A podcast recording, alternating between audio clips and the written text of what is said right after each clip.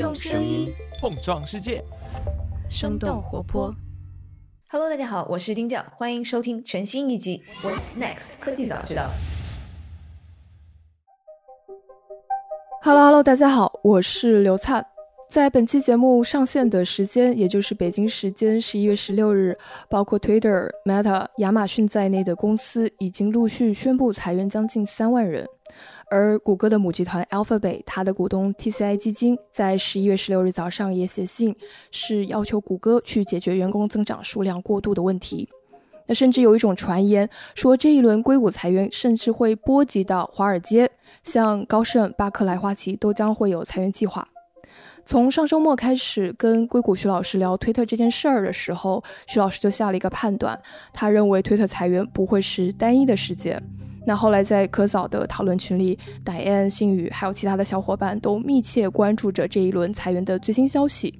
所以呢，我们就改了这期的主题策划。徐老师邀请了全程围观 Meta 这一轮裁员的内部人士做客节目，希望本期内容能够帮助大家从管理者和员工的双重视角，全面梳理这一轮硅谷大裁员下各个大厂的相同与不同，以及作为个体，我们有哪些好的方法来及时调整自己的工作和生活状态。这里我也同时插播一个信息，就是如果有小伙伴已经拿到了工作签证 H1B，但是呢，不幸的在这次的裁员里被波及到，你其实是可以在离职的六十天内有一个 Grace Period。那在这个期间内，你可以寻找新的雇主来申请你的 H1B Transfer。另外，其实也是可以通过旅游签证来获得额外的六个月的停留期。那关于工作签证方面的具体问题，建议大家还是要积极咨询专业的法律顾问。当然，如果大家有额外想分享或咨询的信息，也可以在留言区告诉我们。那以下就是本期的节目，欢迎收听。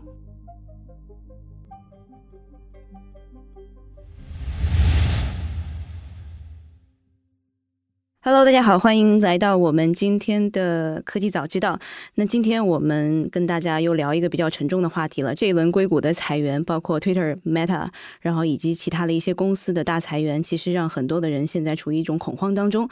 呃，我们在五月份其实是跟硅谷徐老师，然后以及另外一位嘉宾 Lake，我们其实做过一期裁员这样的节目，但感觉好像。比起这次来，已经是小巫见大巫了。那今天我们其实又把硅谷徐老师请过来，然后包括一位新的朋友、新的嘉宾，他是 Meta 的 Data Scientist，他叫 Leo。Hello，Leo，欢迎来到我们今天的节目。Hello，徐老师。Hello，大家好，我是 Leo。Hello，我是硅谷徐老师。虽然这是一个沉重的话题，但希望大家听完这期节目，不管你是直接、间接，还是并没有受到大裁员的影响，都能拥有一颗敬畏心、平常心。和感恩心。那我们先从这个 Twitter 的这个角度来来聊起。然后这一次其实裁员潮好像大家都觉得是从马斯克然后入主 Twitter 开始，然后他第一天就 端了一个水槽，这个叫 Think，是他是有一个这种双关语，这个 Thinking 这样子的一个很搞笑，然后又很诙谐的这样的一个。第一天上班，然后开始疯狂的裁员。其实大家有很多评论，啊，说近些年来 Twitter 它一直，呃，它一直在广告上面和收入上面其实是比较差强人意的。然后这一次的这个裁员，其实也是大家意料之中。我不知道，呃，两位，特别是 Howie，对这一次裁员的真正原因是什么？有没有一些这个比较深入的看法？我个人觉得，Twitter 应该跟所有其他大厂应该分开来看啊，因为我觉得 Twitter 做的一件事情跟其他大厂做的事情是很不一样的。Twitter 做的事情是说，啊，伊朗马斯克觉得，哎，这个需要有很大很大的变革，包括广告这个营收跟那个订阅是要订阅要要大大的发展，广告有可能是往下走，大量的往下走都有可能。所以说，它其实是在做一个很大的一个。不只是一个社会实践了，是一个相当于是要颠覆啊 social media 这么一个一个产业。但其他的大厂其实很多都是因为，哎呀，最近的季报不行，或者说是增长在放缓，过去的那个招的人太多，然后我要做一些改变。但这些改变其实不是伤筋动骨的。但是推特做的这个一个是一个伤筋动骨的，他裁了百分之五十的人。然后接下去陆陆续续要走的人，其实要远远多过百分之五十，啊，从我的角度来看，啊，他基本上就是要把 Twitter 完全是打回一个初创公司重新思考。我昨天还跟一个 Twitter 的高管在聊，伊朗马斯克做的事情不是说我把这个东西给修修好，就以前做的不够好的把它做做好，而是说是呃完全用不同的思路啊，是用不同的文化来去做。因为 Twitter 过去十年十几年啊所招的人，他的文化就是 Google、Facebook 这一代公司的文化，但是伊朗马斯克。招人管人的文化是跟这个 Google、Facebook 是格格不入的一个情况，所以说啊，是不是能够做成，并不是铁板钉钉的，但是是一个巨大的、巨大的一个不一样的。但是从另外一方面来讲，Twitter 这个公司其实。比起 Google、Facebook，大家都在说，哎，Google 是不是要裁人？Facebook 会不会再裁人？这当然都是有可能，但是 Google、Facebook 远远没有到一个病入膏肓的一个阶段，都是属于哎呀有点怎么样。但是 Twitter 这个公司，我觉得是病入膏肓了。这一点，我其实好几个当年的资深的工程师、高管，或者说现在的高管聊，每个人不管是喜欢 Elon Musk 的，还是恨 Elon Musk 的，都同意这一个观点。至于说应该怎么个解药法，因为 我这个还蛮有意思的，因为我看到其实他最近披露出来的对这个马斯克的这个诉讼，他跟 Jason Calacanis 也是硅谷非常知名的一个投资人以及 Podcast 这个主播，他其实在跟 Elon Musk 同时在聊的时候，他也是建议其实 Twitter 需要一个 hard reset，就是这个硬重启，然后整个我们重新来过的感觉，因为其实我们如果要看他的这样的一个数据的话，其实平均每一个员工他的这个收入是在这个六百二二十五 K，就是六十二万五千美元的这样的平均一个 employee 的这个营收，但是 Google 是在一点九个 million，就是一百九十万，然后苹果是在两点三七个 million，所以这个数字其实差的蛮远的。包括前面十来年的时间，其实 Twitter 它的这个股价是一直是。非常非常的平缓，本来是在可能第三位的样子，就是倒数第三位，然后现在其实已经被 Pinterest、Snapchat 迎头赶上了，也就是在这两年，所以我不知道，可能也是 Echo 刚刚这个 浩一讲的，其实他们确实有很大问题。呃，他的问题不小，你看那个 Twitter 过去十年。做了什么事情？其实我没没想出来他做什么事情。你把十年前的 application，你把十年前这个软件打开来，跟今天打开来，我没有觉得有本质的区别。你可以说，哎呀，字数也好，会不会这样也好，是不是？但这个东西很多它的改变，对于很多我们的在听众来讲，这可能是应该两个礼拜就能做好的事情。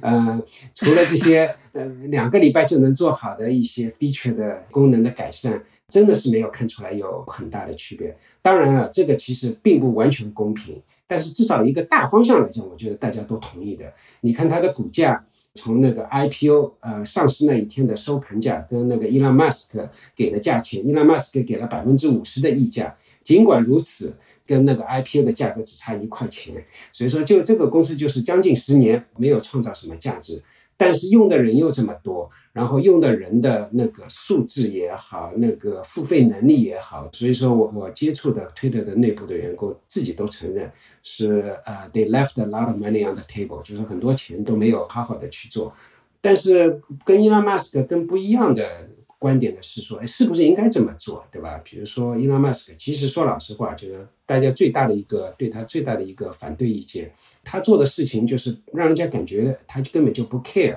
不顾及那个员工的想法，就说我要赶走怎么样的人。很多人觉得他至少应该听一听，学习一下，了解一下这个工程是怎么做的，这个商业是怎么做的。他其实没去了解，他是用自己的方式方法。他是一个很聪明的人，但是。有些东西还是要有一定的敬畏感，对吧？这是一个很复杂的一个行业，对吧？不是说，就像我刚才说，你从外表看这个 application 十年没变过，但背后其实怎么去做营收这一块，并不是说十年没变过，而且这十年做了很多的事情，你要去了解、去明白理论上，但是他没去做这件事情，那很多人就是觉得，哎呀，自己根本就不受尊重，说话出尔反尔，或者各种各样的。我觉得这些都是可以商榷的。我觉得我是同意一部分大家对他的那个不满的地方，但是不管怎么样，回过来看，真的是一个很好的公司，十年没有变化，股价没变化，什么都没变化，几千个人是有一个很大的一个问题的。哎，我有一个问题，因为两位其实都是技术背景嘛，那可能我要 Q 一下 Leo 这一边，因为很多人在诟病他是看代码裁人，就说你如果 在过去的应该是。一个月还是什么多少时间？因为我觉得这个时间还蛮长的，我就不知道一百行的代码和这个删去五十行的这个代码，它的大概的这个我们怎么理解这个数字？我在 Meta 有一个非常有趣的观察，就是在这样的大厂里面，一个产品的质量其实不是由他们 Senior 的 Software Engineer 决定的，而是由 Junior Software Engineer 决定的。因为在很多大厂，呃，起码在我经历过的这个组里面，啊，有一些 IC Five 就是 Senior Software Engineer，他们已经不写代码了，他们做的大部分事情是帮 Junior Software Engineer 开始去定义 Scope。然后帮他们做一些 communication，有一些 senior software engineer，他们可能一个季度或者说半年只是提交。几十次的这样一个 diff，就是说提交一次这个代码更改。当然，每个 Senior IC 的工作方式是不一样的了。但是，呃，让我觉得很惊讶的是，在这个团队里面的技术骨干，他们竟然碰代码的次数，然后写代码的这个量这么的少，这是让我觉得啊非常惊讶的地方。但是从另外一个角度来讲的话，如果这个方式能行得通，这也说明。一个公司里面不仅仅是需要一个呃 Senior IC 去写代码，亲自的去贡献自己的代码量，而是说你通过其他的方式去帮助团队，也是能够提供呃很好的价值的，因为它的 performance review 是非常好的。所以我觉得单纯从看代码量的角度来裁人，是一个非常单一的评价标准，并不适合像是做科技、做开发的这样的人。嗯，所以它的目的性应该还是蛮强的。我就是要裁掉这种不是真正实际在写代码的，可能更多的想要把管理者全部都裁掉。嗯，可是我觉得就是就是我刚才说的这个 Senior IC 并不是管理者，他们是 Tech Lead，就是帮一个小的团队，比如说三四个人的一个小的团队啊，去指引方向的这样的人。嗯，所以在这种情况下，其实如果把不写代码的这些 Senior IC 也裁掉的话，啊，有两种可能性，一种就是。团队可能失去方向。另一种的话，可能呃，伊隆马斯克真的觉得团队需要确确实实能够写代码的这些人，能够把产品重塑起来。所以把那些不写代码的人，虽然你很厉害，但是你已经不适合现在的状况了，那裁掉可能也是有道理的。浩宇这边有没有什么其他的要要加的？我觉得这个东西要从两方面来看。第一个，当然了，我觉得做程序、写程序的人都知道，光是看代码的行数，这是一个简单粗暴的。我觉得这个应该是所有的 做 software engineer 的人都会同意的。但另外一方面，我不清楚 Elon Musk 他背后是怎么想的。但是我觉得他的大的出发点其实不是在于怎么去精细的去把这个东西给做的。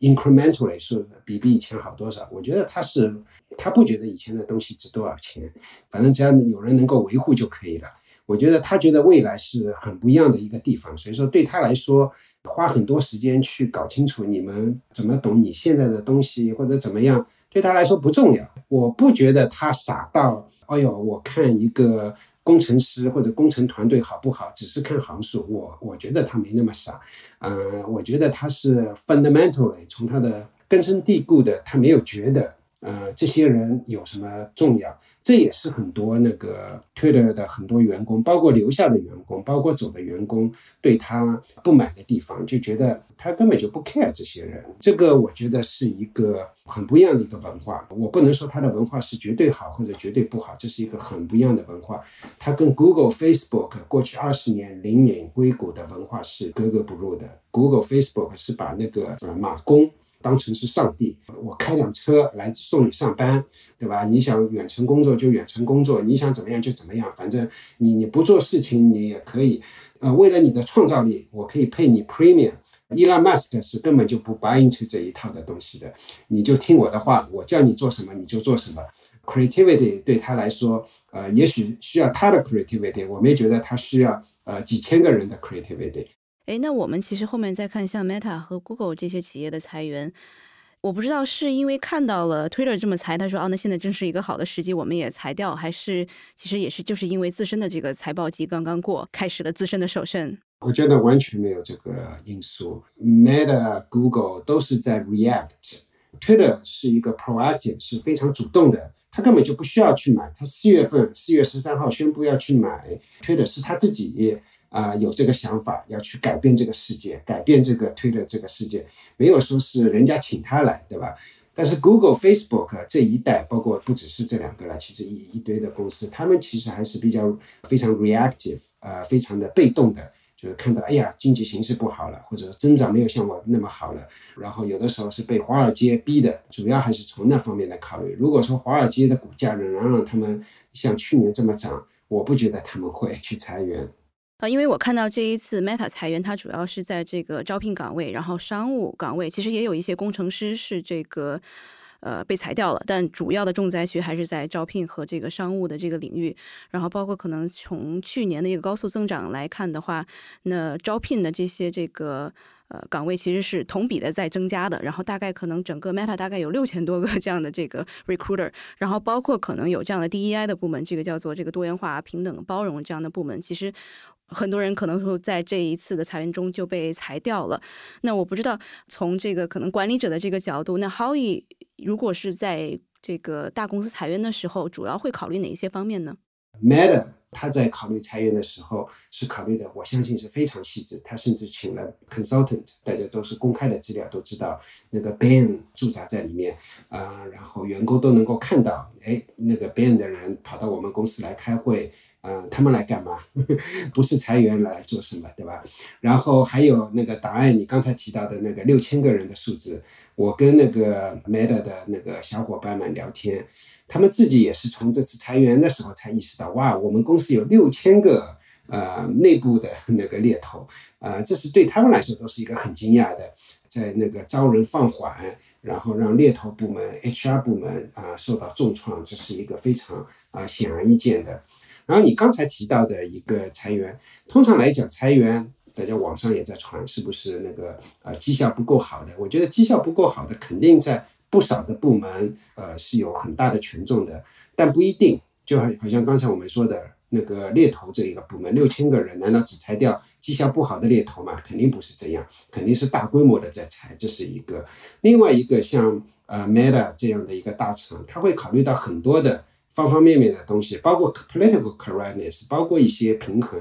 比如说性别、年龄。对吧？地区他都要做足够的平衡。然后为什么要请 Ben 这些人来啊？因为 Ben 他不一定懂你内部的技术，但是他会提一些建议。这些建议是呃内部的人不去想的。比如说啊，一个 VP 的 level 的人，他有一个指标要裁啊一百个人，他可以每一个组去裁个五个人，但是也可以把某一个产品给 cut 掉。或者说把把把一个 organization 完全并到另外一个 organization，然后做大量的像这种事情，一般来说当事者就比较难去做这些事情，然后局外者会去提一些这样子的，呃，超过想象的内部想象的一个，啊，今天我跟一个 Meta 的一个朋友在聊天，他说那个除了裁员之外，还有几百个 reorg，大大小小公司几百个 reorg。那你想，这个几百个 reorg 又是一个比较大的事情啊，所以说我觉得啊，裁员肯定不只是说在某些部门，我觉得老板就把绩效不不好的裁掉，但有些地方有些时候因为各种各样的平衡，甚至有可能啊那个绩效不好的留下，绩效好的留呃被裁掉都是有可能的。我自己那个周围的那个 Meta 的朋友，有人就告诉我，哎，我们组里我觉得呃走掉的人都是绩效不好的。但是也有人说，哎，我们组里他因为是一个比较资深的，他知道比别人的评分。他说那个我们组里面绩效最糟糕的留下来了，但是绩效还可以的导师走了。我觉得这些方方面面的都会有，肯定不是整个那个这个 Meta 这一次只是把绩效不好的呃走，我觉得肯定不是这样。另外一个，我觉得大家都是同事，我觉得有一个要比较敏感的就是。如果我们去告诉大家，哎，都是绩效不好的走，其实对走的人其实是也是一个伤害，对吧？因为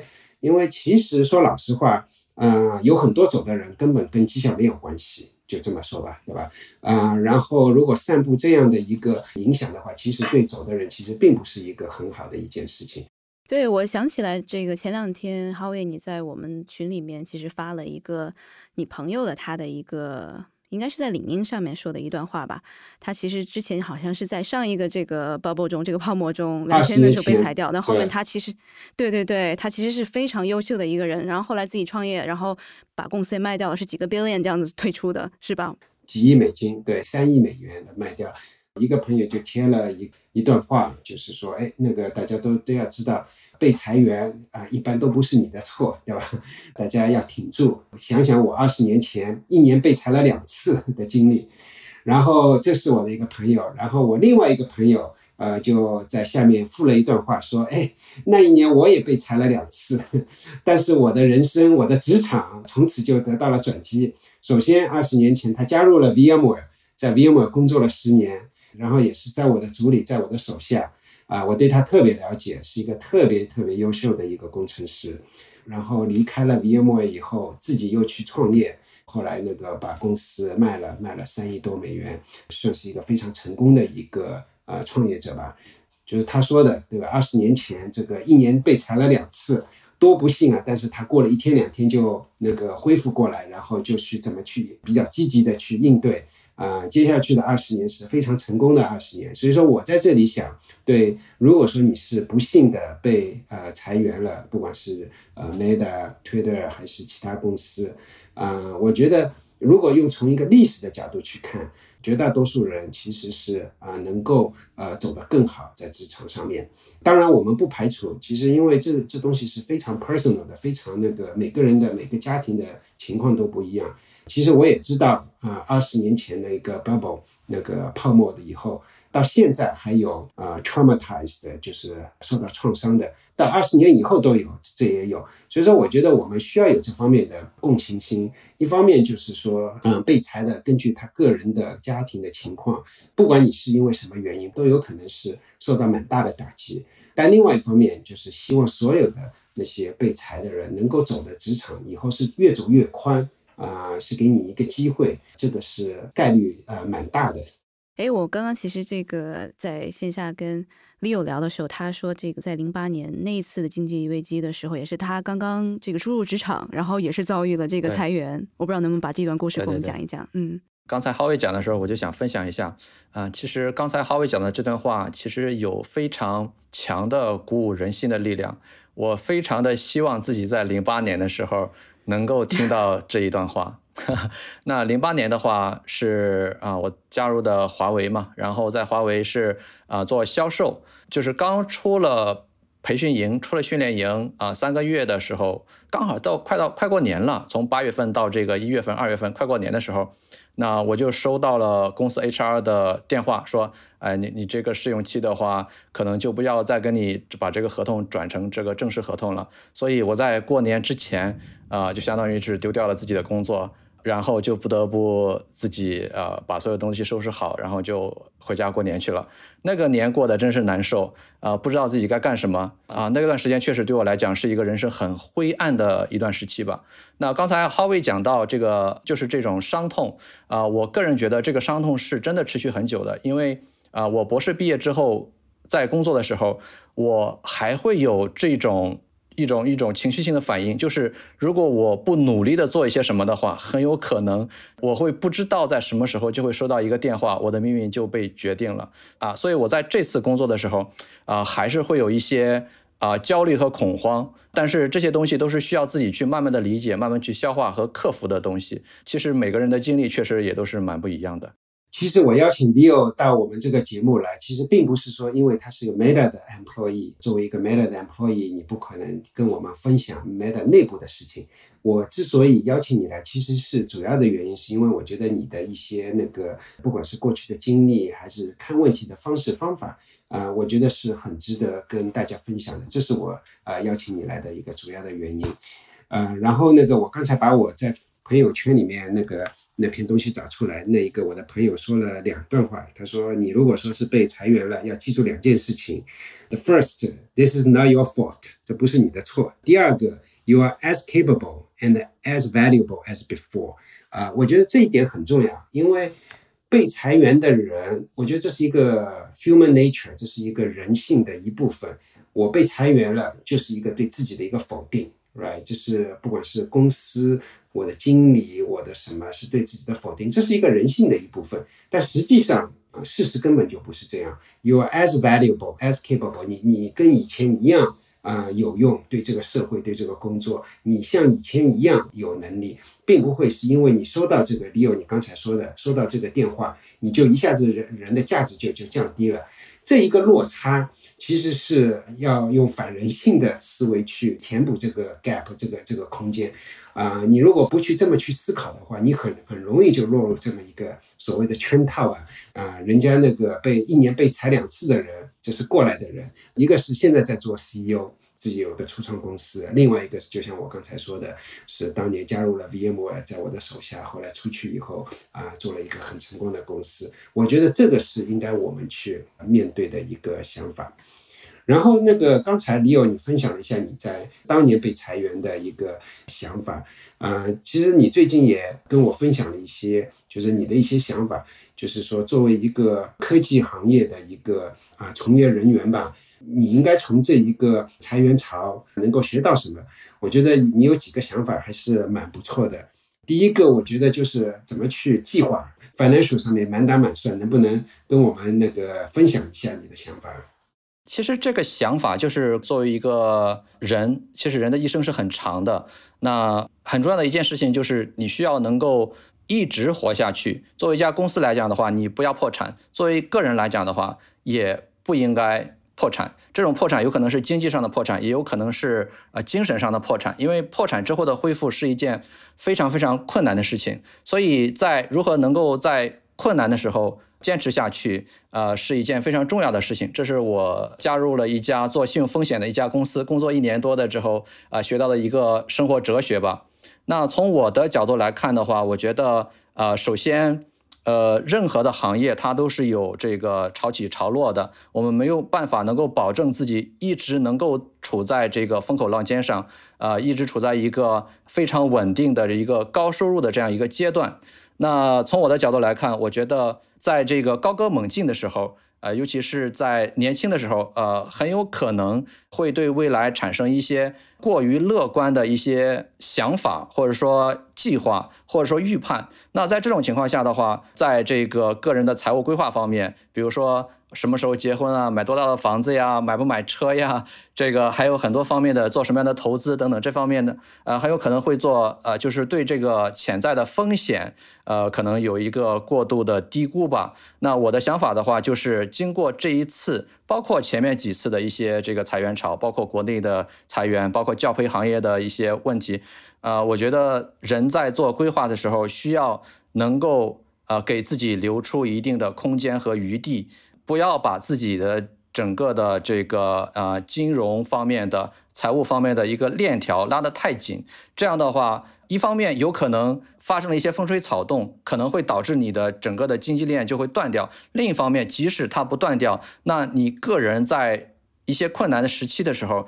你的整个精神状态也是处在一个非常非常紧绷的状态，可能对个人的家庭氛围、对个人的精神健康、个人的工作节奏等很多很多的方面，啊，也不是非常好的。所以我是觉得，给自己的整个的嗯心灵啊和给财务方面都留有一定的余地，啊是非常重要的。因为人的一生很长，并不一定非得要在当下做到一个最大化才是一个最好的选择。对，我觉得你说的这个很好。首先，如果你这段话是一年前说的话，我觉得很多我们不管是 Google、Facebook 和大厂的员工，其实都会无感。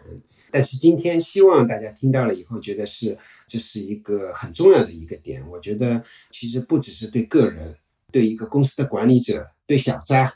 大厂的 CEO 们，其实一样的，你不能满满打满算。今天的那个 CEO 们，不只是小扎一个人，其实很多的 CEO 其实都是在满打满算，都是觉得，哎呀，我这个市场对吧是很大的，然后我的市场会增长很快，然后我又是这个市场里面的拿到别人市场份额的人，都是很乐观的。但这样子乐观。呃，乐观的估计其实是有很大的问题。其实你用的一个词蛮蛮蛮好的，就是啊风控，因为他们经历的，尤其像小扎这一代的创始人，最近十五年他没见过那个科技行业的大风大浪啊，所以说一直是满打满算的。对增长，我是说，今天是让他看到这个世界是可以往下走的啊，或者说对他的行业是可以往下走的。这个是其实是不管是对个人的。职场发展、职场的计划，呃，个人的家庭的那个金融的管理，对公司的那个发展、公司的财政管理，都是有很大的一个呃借鉴意义。从这个刚刚其实你讲到在心理上面的这样的一个对自己的马杀鸡，我不知道这个从最早你在第一次被华为裁掉之后，你是怎么样走出来的？能不能给我们分享更多一一些这样这方面的一些这个你自己的故事和经验？其实这个影响一直是在的。那我先讲一下我的经历吧。那我在裁员之后。其实那个时候是经济危机非常严重的时候，零八年、零九年的时候，几乎你作为一个刚应届毕业的学生，你再找一份新的工作几乎是不可能的啊。所以我当时只有一个选择，就是回学校继续读书，所以我就回去准备考研了。但是我必须要说自己在当时考研的时候的一个心理状态，就是因为就像刚才浩威说的，因为你是被裁掉的那个啊，我在裁被裁之后没有经过任何的心理辅导，我的 manager 也没有跟我进行任何的谈话。我个人是比较内向的一个人，所以我也没有跟我父母讲这件事情。我就是说我辞职了，然后决定回去考研，所以所有的事情都是我一个人在消化的。那在这种情况下。我个人对自己的认知产生了一个非常大的影响，呃，非常大的一个改变。那这个改变就是，我觉得我不具备工作能力，呃，似乎我把自己定位成了一个只有学习能力，但是没有工作能力和执行力的这样的一个人。那这对我后来的人生产生了一个非常重大的影响，就是我有点不敢去做事情，因为我在做事情的那个第一次的做事情的经历里面，我就失败了。后来的时候，当我在尝试的去啊，做事情的时候，我总是心里有一块阴影，没有办法让我去完全的放开自己的去自由的做事情，总是有块阴影。这是很长以来对我来讲都是这样子的，包括我博士毕业之后参加工作，这个对我的心理的影响一直是在的。但是。我们讲到怎么在意识层面，就是走出这个伤痛的话，我觉得还是由一个成功，呃，来给自己走出了这样一个伤痛。就是我考研究生的时候，分数考得比较高，是我考的那个学院的第一名。哎，我觉得哎可以，还是有点能力的。所以就是包括在那个时候能能看到很多人的这个羡慕的目光，包括老师觉得哎这个学生真不错，等等等等。那我的自我的评价才渐渐的高起来。但是呢，整体来讲，我对自己工作能力这块的评价。啊，是需要重定位的了。我觉得就像刚才浩伟讲的一样，我不像我想的那么差，这个是需要重新定位的。关于裁员这件事情，我特别希望，不论是中国还是美国，还是世界各个地方的这个。大厂能够做的一件事情，就是对于比较 junior 的那些员工，他们可能很年轻，并没有太丰富的这个社会经历。对这些员工的话，如果能在心理方面，通过 HR 或者说通过自己的 manager，能够做一些辅导，啊，能够纠正因为这件事情造成的对自己认知的这个偏差，我觉得会对这个人的一生，啊，会产生非常重大的影响。档案可能也知道，那个我们做这个节目的一个初衷，也是希望能够帮助到大家。另外一个，呃，我参与科技早知道节目也蛮长一段时间了，在最开始的时候，我觉得这是在讲科技，对吧？早知道，啊，但是根据很多听众的留言，或者说怎么样。其实大家给我的一个看法就是，哇，这个不只是一个科技，而是说一个心灵上的、心理上的一个帮助啊。所以说，我觉得你刚才说的啊是很重要的，而且也是希望我们那个科技早知道这个节目也能够起到一定的作用。趁休息的时间，我们又来插播一则自己的广告了。那十一月十九日，也就是这周的周六，科早的三位主播将一同登场，我们会进行一场互动的直播，和大家分享我们关注到的哪些逆势增长的赛道或者是公司。那处在这样的大环境中，我们应该如何的寻找机会？以及最重要的是，当我们面对越来越多的不确定性，我们想借此机会和大家聊一聊我们各自的职业故事，希望能够帮助大家彼此找到一丝丝的确定性，并激发新的可能。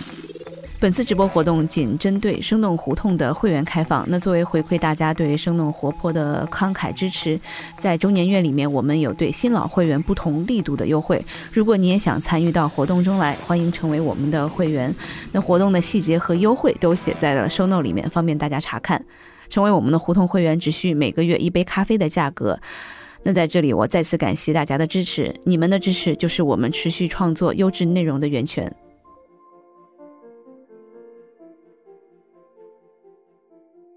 是的，是的，刚刚其实讲到了蛮多，大家可以采取什么样的这个措施来应对，或者是我们心理上应该做什么样的一些准备吧。特别是对这个职场刚入职场的这样的一些年轻人，其实，在我们节目开始之前，浩宇还分享过来了一个截图。在很多的海外的我们打工人的华人朋友们，他还有另外一个特别重要的让大家非常掉头发的问题，就是我的签证怎么办？其实这个是 被裁员之上还有雪上加霜，你可能会失去你自己可能住的地方呀，你可能会失去自己的什么宠物啊，所有的东西。就我记得当时，因为我自己其实。可能比六还差，因为我找不着工作，并不是被裁掉了。我也是跟 Leo 一年一 样的是这个零八年读的研究生嘛，零九年毕业，然后作为一个不是技术背景的人，在硅谷是完全找不着工作的，因为当时所以说没有去读博士。毕业了之后，其实只有一年。只有一年的时间是可以这个做这个叫做什么实习 OPT 的这样的一个签证嘛，然后找不着工作，也每天都是在做噩梦，说啊，我本来想着是我可能需要一两年的工作时间，这样的一个就在海外的工作经验，然后再回到国内来工作。对对自己的判断，其实跟 Leo 刚刚讲的是一样的，说我为什么找不到工作？对，其实因为自己刚从学校里出来，并不知道大环境是什么样的一种概念，大家都是好像这个经济不好啊，这个其实自己是没有太多的体感的，只能可能内化到自己啊，我是不是不行？这个还是还是很强烈的。然后特别是在签证这一块，真的是。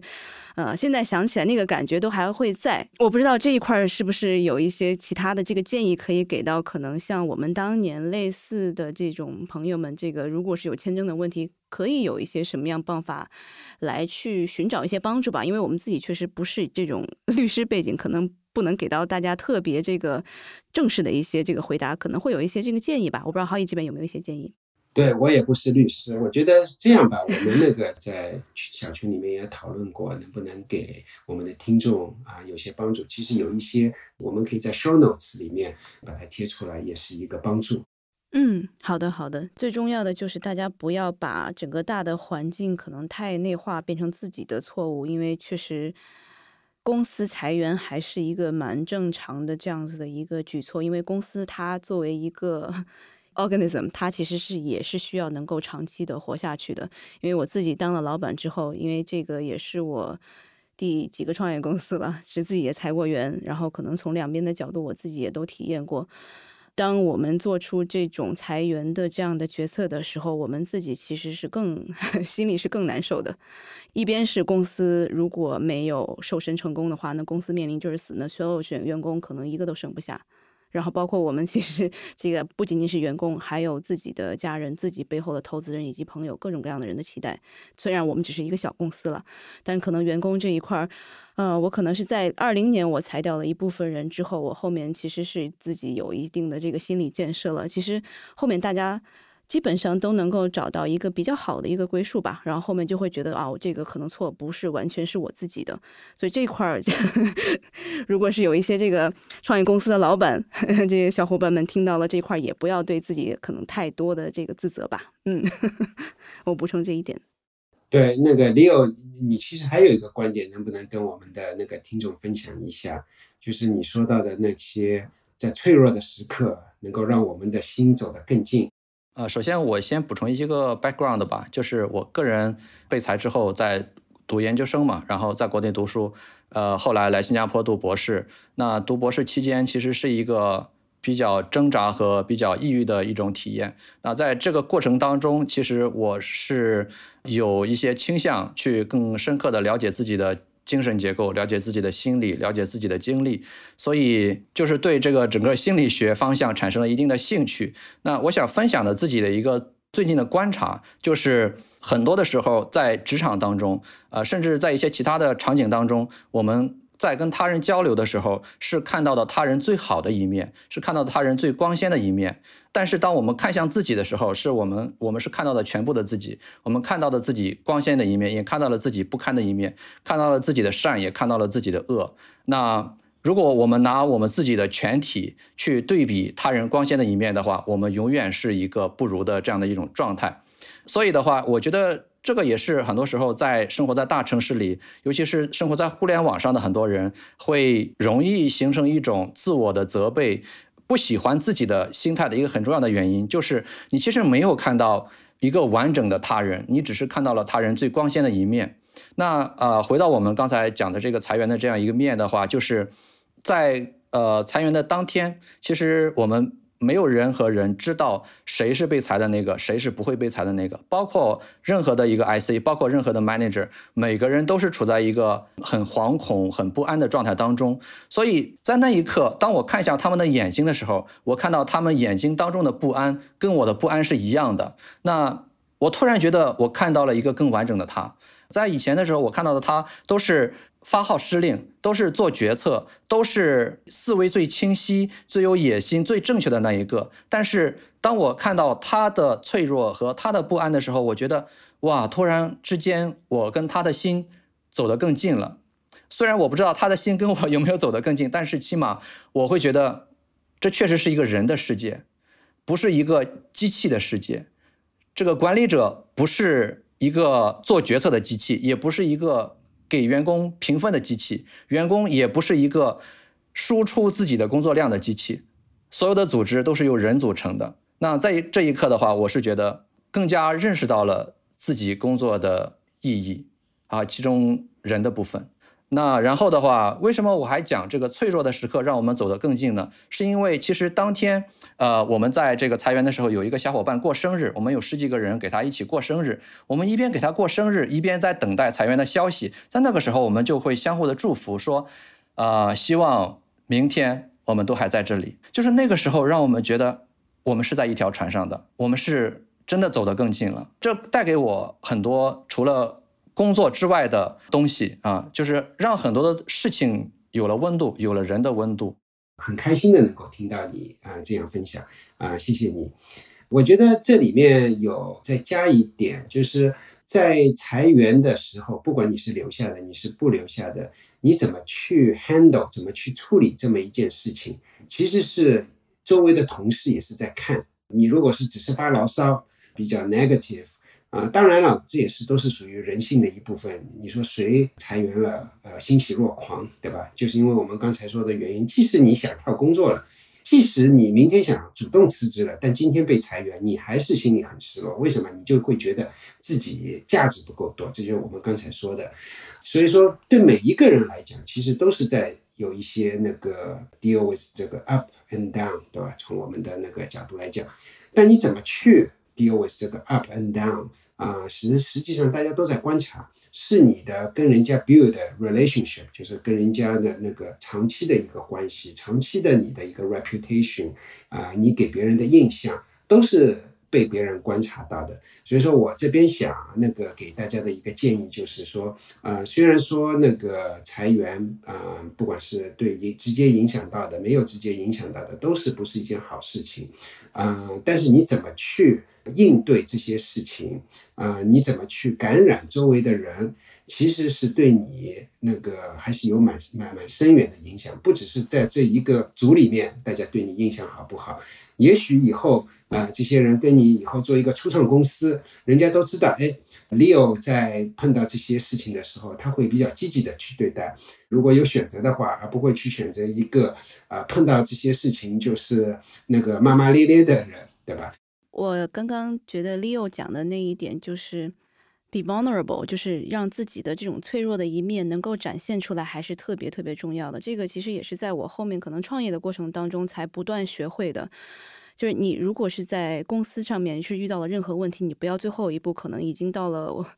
这个覆水难收、无法挽救的时候，你再让身边的投资人或者是你的其他的一些合作伙伴知道，你需要尽早的就把这些事情告诉大家，大家才能过来帮你。我觉得在 Leo 这边其实也是一样的，一开始可能 Leo 觉得，哎，我这个就是我自己的问题，我不愿意 share，可能我自己有自己很很大的一个这个 pride 自豪感在这里，然后不愿意分享给家人。但我觉得这个其实是可以改变的，可以改进的。你可以很快的让这个自己的亲人啊、家人知道，然后他们才能够帮到你，是很快找到工作，或者是。你在其他的一些，不管是签证啊，或者是在财务上面有一些问题的时候，也能够获得一些帮助。我觉得这个思维是需要转变的。对我觉得这个如果转变之后，可能会给大家后续的一些这个，不管找到新的工作啊，还是可能结束自己的一些这种困扰，会起到很大的作用。对，然后这一次其实我们的灿灿同学，就我们的兼职同学，给了我们这一次的。话题，一个。标题就是推特让硅谷再次进入九九六的时代了，就感觉好像在过去的可能十来年的硅谷科技行业的这一些爆发，然后它的这个增长，然后让很多的科技行业大家其实处在一个也不能说是完全躺平，但其实就是软软件行业它在每一个产品它的这个 margin 上面，因为刚刚最早我们也刚刚讲过，其实像 Google 这样的公司，它其实每一个员工他的平均下来的收入其实是非常高的，大概是在一百九十万美元这样的一个区间。如果现在经济条件不好的情况下面，然后这样的公司它就开始要降本增效了。我不知道在大环境下面是不是有一些这个我们可以了解到的这个硅谷的文化对这次裁员的影响。裁员其实是冰山的一角，我觉得并不只是说，哎呀，那个小扎他。高估了啊那个增长，我觉得这不是本质。我觉得本质是啊这一代的公司，包括 Facebook 的 CEO，包括 Google，包括很多很多大厂啊中厂，甚至于很多的那个初创公司啊，尤其是过去五年成长起来的初创公司的 CEO，最近呃十年二十年起来的呃 CEO，其实对利润啊不是很敏感。啊，为什么他们对利润不是很敏感？就是因为软件是在极大的改变，呃，过去的一些做法，使得这个软件成为一个，不管是互联网公司还是一个企业软件公司，就变成了一个印钞机，对吧？因为软件不是像一个。啊，卖一下特斯拉，它是有成本的，几乎是没成本的。当然了，你可以说互联网公司背后的数据中心有成本，但这个成本相对呃，它得到的那个营收其实是非常小的，所以都是一个呃利润特别高的一个产业啊。因为这个原因，他们的股价很高，他们过去十年、二十年的增长很快。但是，呃，每一个行业都是有自己的天花板的。比如说，那个 Google、Facebook，说穿了其实是一个广告公司，他们的那个钱是从广告行业来的。广告行业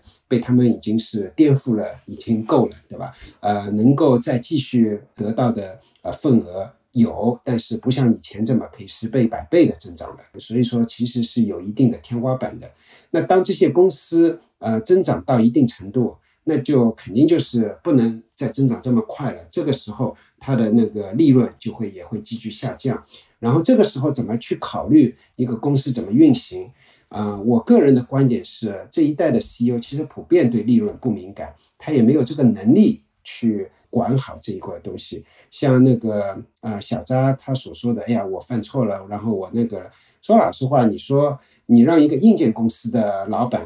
两年前来来来做这个呃算法，我觉得他他会算的比小扎清楚。为什么？因为他们对一分一厘都搞得清清楚楚，啊，非常敏感，啊，所以说我有一个理论，就是啊，其实不是我的理论，有一个理论就是软件在吞噬世界，这个是 A16Z 的老大啊，大概十年前啊说的一句话。我觉得呃，我要加的一句话就是在今后十年啊，是硬件公司啊在。不能说吞噬软件公司，是在引重新指导软件公司，重新指导那个互联网公司。为什么这一批硬件公司的老板，他对那个 margin，对这个利润特别敏感，他对周期也特别敏感，他知道东西是起起伏伏的，不是一路向上的。所以说，我是觉得啊，software is eating the world，这是事实，而且会过去十年是正确的，今后十年啊也会是正确的啊。但是我觉得。啊，今后十年，hardware company 的 culture is eating the software company's culture。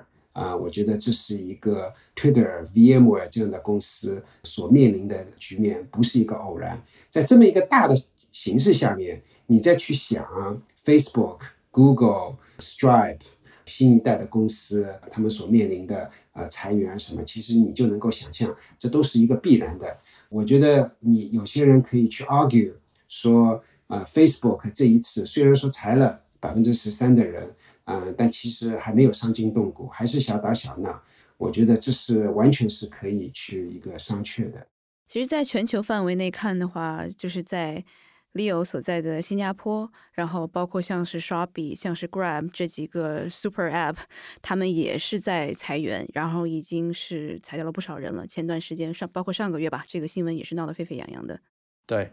，Shopee 的话。我的观察是这样子，就是在东南亚有两家电商公司，一个是 Shopee，一个是 Lazada。那 Shopee 一直是一家非常激进的公司，他们在东南亚不同国家的一个推广，给到的商家，包括给到消费者的一个呃让利是非常大的。所以他们在前一段时间、前几年的时候，整个的市场份额增长的非常非常的快。在那段时间，我们都觉得可能 Shopee 要把 Lazada 给打败了啊，或者说 Lazada 就有点一蹶不振的感觉。但是后来的话，发生的一个状况就是，当这个 COVID-19 来的时候，当这个电商呃，包括这个 online offline 的这种 interaction 进入到了一个瓶颈期的时候，你会发现啊，非常激进增长的 Shopee，他们在裁员的时候也可以变得非常的激进。其实，在 Shopee 各个业务线，大家也都是啊，经历一波一波的。不确定性一波一波的动荡，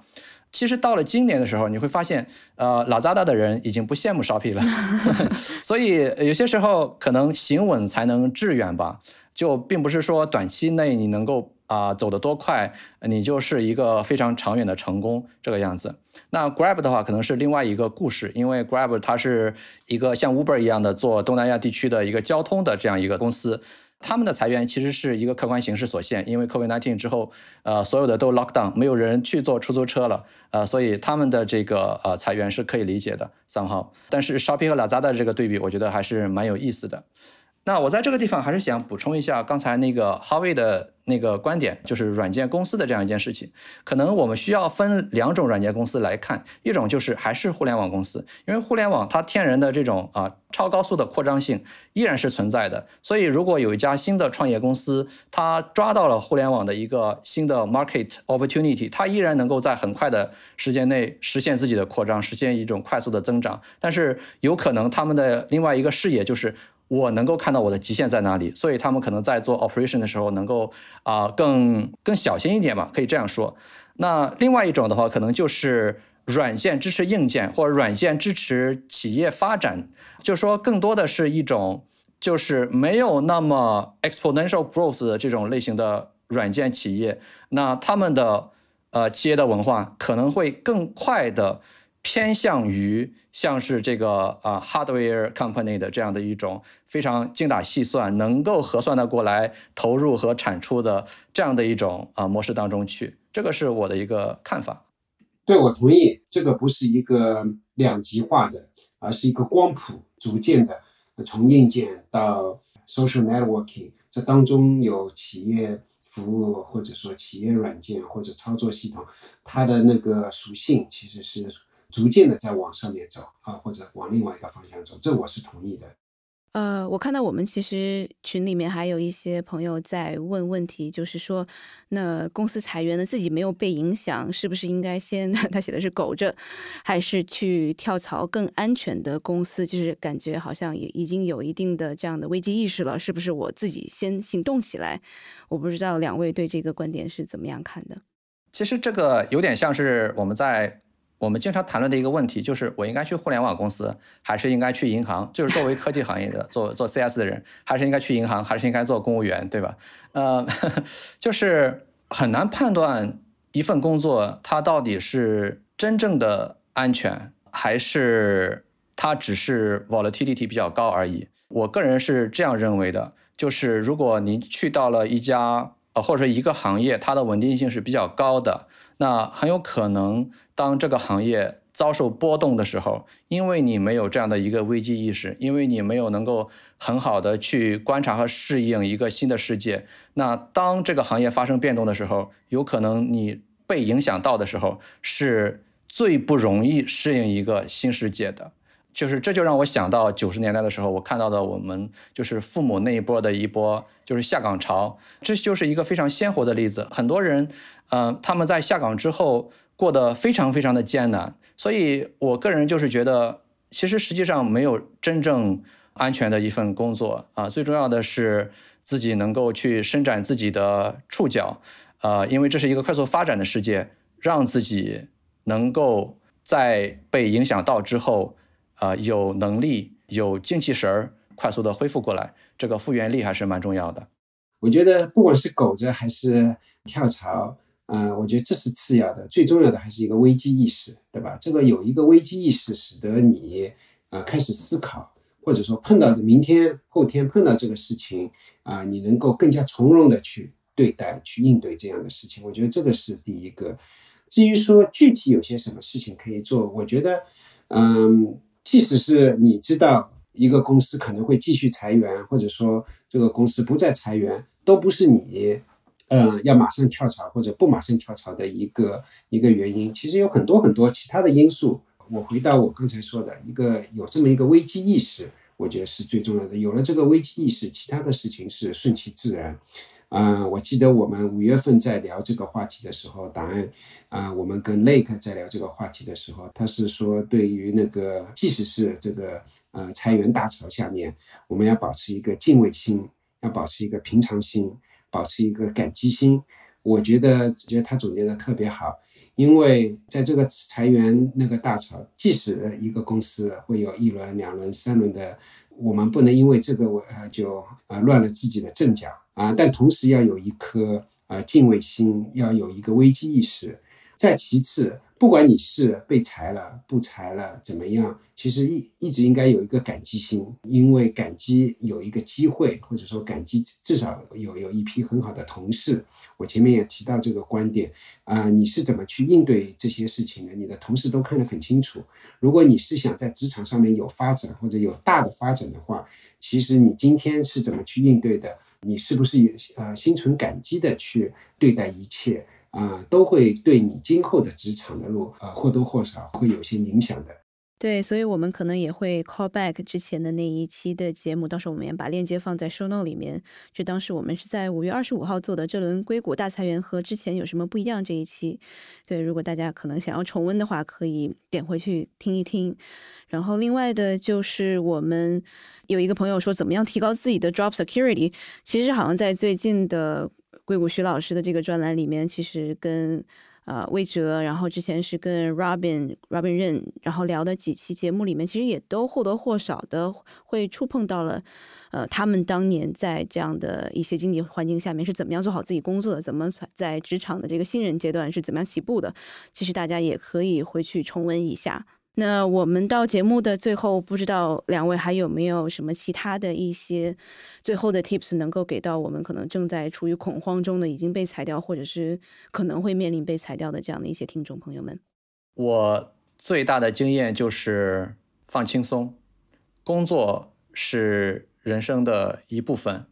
当然是非常重要的一部分，而且是塑造你的那一部分。但是作为一个人，更好的活着。才是更重要的一件事情，所以放轻松、平常心是我在这样的一个非常 ups and downs 这样的一个社会大潮当中提高，因为毕竟人生只有一次嘛，提高自己人生质量的一个活着的原则吧。啊，希望自己能够越来越轻松。对，那个我就引用可口可乐的总裁他说过的一句话，他说：“我们每个人都是小丑。”一生当中就在玩这五个球：家庭、工作、健康、朋友、灵魂。五个球当中，只有工作这个球是橡胶做的，砸下去还会弹起来；其他四个球是玻璃做的，砸碎了再也不会复原。我觉得我们今天在谈论，不管是大厂、初创公司、职场裁员啊、发展，就像李友刚才说的，放轻松。为什么放轻松啊？至少职场这个球。是一个橡胶的，砸下去了还会弹起来啊！你只要有一颗这个平常心啊，有感恩心，有这个敬畏心的话啊，砸下去弹起来的可能性是相当大，可能弹得更高。希望啊，不管啊，在这一次周期当中是受到什么样的影响，希望我们每个人啊，在周期过后啊，是更加的 strong，更加的强大，使这个球弹得更加高。嗯，好的，非常感谢两位今天的分享。那么我们也会将刚刚我们刚提到的一些可能会帮到大家的一些资源，到时候也一并整理放在我们的 show note 里面。然后有什么样的问题，或者有什么样的这些。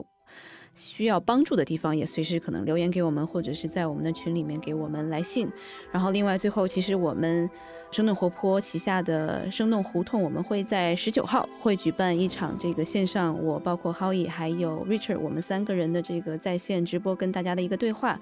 如果有兴趣参与这次对话的小伙伴们，可以参加到我们的生动胡同当中。然后这个活动的参与方法也会在 show note 里面。好的，那谢谢今天大家的收听，再见。谢谢大家，谢谢稍后一时间，谢谢 Leo，谢谢。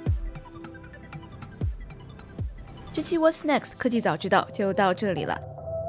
听完之后，如果你有任何的想法，欢迎在评论区里面给我们留言，我们每一条都会认真的看。如果你喜欢我们的节目，请记得给我们五星或者好评，分享给更多的朋友，也会对我们非常有帮助。你也可以单独写邮件给我，邮箱地址是听 t i n g at 声点 f m，我都会一一回复。那同时，公众号和微博也可以搜索“生动活泼”，声是声音的声。节目相关的更多信息会在公众号里出现，微博和公众号都会有不定期的福利给到大家。如果你想要跟我们更加紧密的讨论和分享，或者想要认识和你一样有求知欲的新朋友，可以加入我们的微信群。进入听众群的方法是在公众号文章中扫码添加，或者是公众号后台回复“科技早知道”即可获取邀请码。期待你的加入，我们下期见。